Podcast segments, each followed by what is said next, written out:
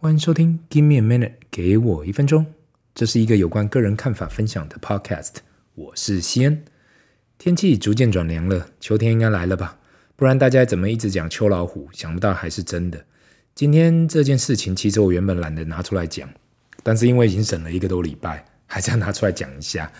那就是每次在台湾到停车场停车，都是一个心惊胆跳的经过。不是因为停车位太小，或是怎么样。我最害怕就是隔壁的开门打到我的车。很不幸的，大概上上礼拜的时候，在外面停车场就是被隔壁的车 A 到了。因为没有在现场看到，所以我们也没办法说是谁弄的。结果就变成左后门上面被弄了一个小酒窝。不是说在国外不会发生这件事情，因为我也是被人家弄过不少次。只是在每次自己都超超超小心的状况下，在外面就会不幸的被 A 到。所以人生就是这样啊，再怎样小心都需要更小心。虽然说台湾现在也有跟美国一样可以直接修那种小酒窝的修法，可是被 A 到的地方却有点难修。待我下次修好后，看要不要推一下厂商。当然啦，我是希望大家不要被隔壁的车 A 到小酒窝。不敢说车子就是男人的小老婆，但是每天看到也是会痛的，好吗？在这里呼吁，不管开车门自己要小心，也要自己小心停车。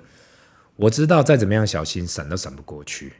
因为要出去就会有这个风险呢、今天让我们来谈谈，已经到了二零二二 Q 四的时候，很多人私讯敲碗说，可否谈一下有关资产配置，或是我怎样去看现在的情况，跟目前现在市场状况那么差的情形下，到底资产配置有没有效？大家应该现在呃满手现金抱着，等着未来经济好转呢，还是要有其他的处理方式？首先，很感谢那么多的听众来询问这样的事，因为二零二二这一年应该算是对投资任何商品来讲蛮特别的一年。经历二零二零跟二零二一这种超级大牛市，今年如果跟过去一样跌了就买，应该绩效都不会太好。当然啦，这时候肯定有很多牛逼的神人会说他今年绩效多好多好，那我只能说太厉害了，恭喜你！如果你是这么厉害的人，也不需要来听我这个 podcast，现在可以直接跳过了。如果现在还在继续收听的人，我们今天就来聊一聊为什么要有所谓的资产配置。相信这个名词很多人都听过，也许从你的银行行员啊，也许从你的理专啊，也许你的证券业务，或是市场卖菜的阿姨，不管是从哪里听到的，每个人多多少少都有听过。过去我也多少有提到资产配置的概念，但是我回去看了一下那么多集，好像从来没有细讲过到底资产配置是什么。对我而言，资产配置就是扣除掉你的所得跟你的自住房，剩下来的资金可以配置到资产项目的比例。过去我已经讨论过很多次，每个人对自住房的定义不同，我不把这当成资产，因为不管怎样你都需要住。如果你把自住房当成个人资产，那代表是这个房子是可以被改变配置及卖出的。回归到资产配置，这也是每个人最好奇的。给大家一点案例，我有听过我的好兄弟，他只买房地产。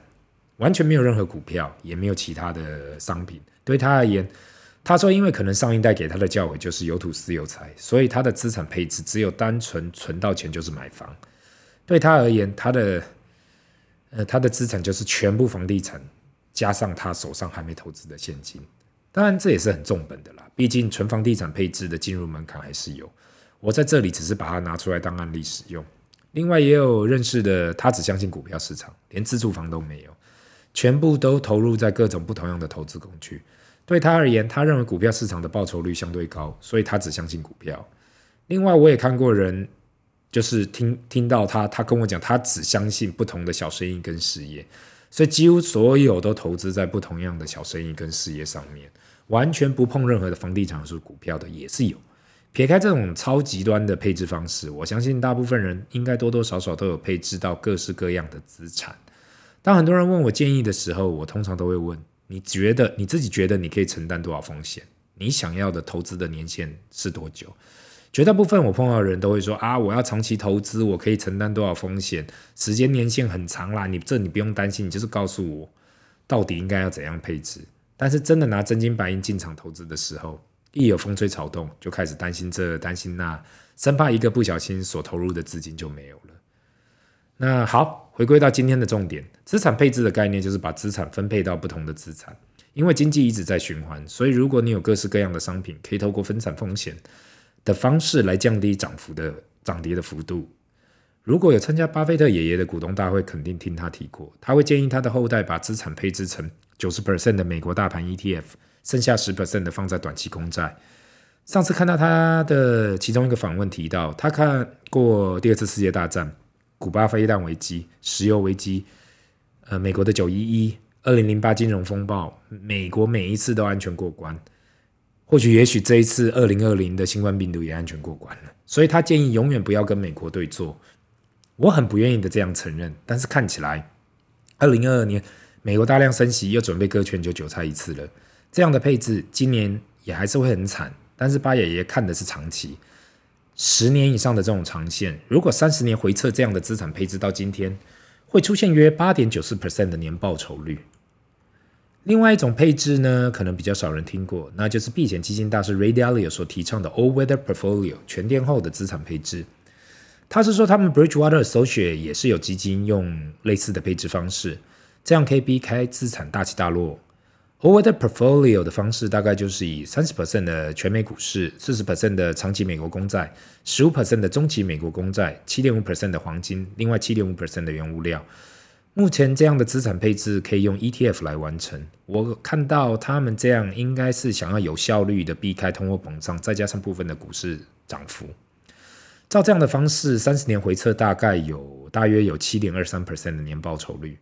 我知道，我知道这两位提出的资产配置报酬率听起来都太逊了，因为有很多大神都说自己没事都年年三十 percent 报酬的，这种长期个位数的报酬，我呸！听起来好像很有道理，但是其实做起来很困难。股神巴菲特大概六十来六十年来约二十 percent 的年报酬率。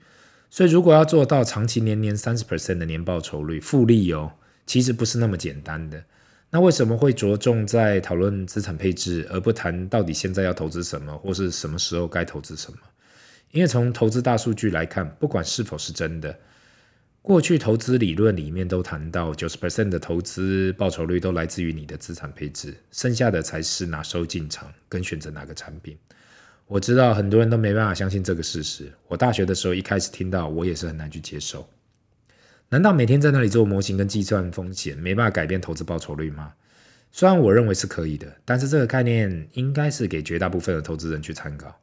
那就是如果有资产配置的观念，这就是一个好的开始，或是成功的一半。原本以为今天只需要用一集就可以谈完二零二二年有关资产配置的主题，但是后来想了又想。好像又没提到我自己的看法跟介绍我自己的呃的想法，所以请大家期待下礼拜的下集，因为实在有太多人问这个话题了，所以下个礼拜会继续讨论我自己目前是怎样处理的。今天的分享就到这里，先进入今天 Q&A 的时间。呃，第一个问题我们讲到，呃，西安大大你好，我听说当升息来临时，金融股特别是银行会特别好，但是我看今年全球各国的金融股都没有出现特别好的表现，不知你有什么见解吗？谢谢这个问题，其实问的呃非常好，因为过去只要有升息，银行的利差就会放大，利差就是放款跟存款利息的差异，因此银行会受惠，呃，因为代表利润增加了嘛。银行最主要的业务就是放款嘛，但是因为很多金融股或是是是不不是靠银行赚钱的，所以就不会特别占到便宜。另外，因为升息速度实在太快了，所以市场很多杂音认为经济会崩盘。如果经济崩盘，银行肯定会受害。这就是为什么今天即使全球升息，银行股也还持平，或许还有下跌的嘞。当然还有很多其他的因素啦。嗯，因为今天时间不够，所以就这样简单的解释。今天的分享就到这里。如果你有什么问题想问，麻烦留言，不要忘了按赞及订阅。Give me a minute，给我一分钟。Bye。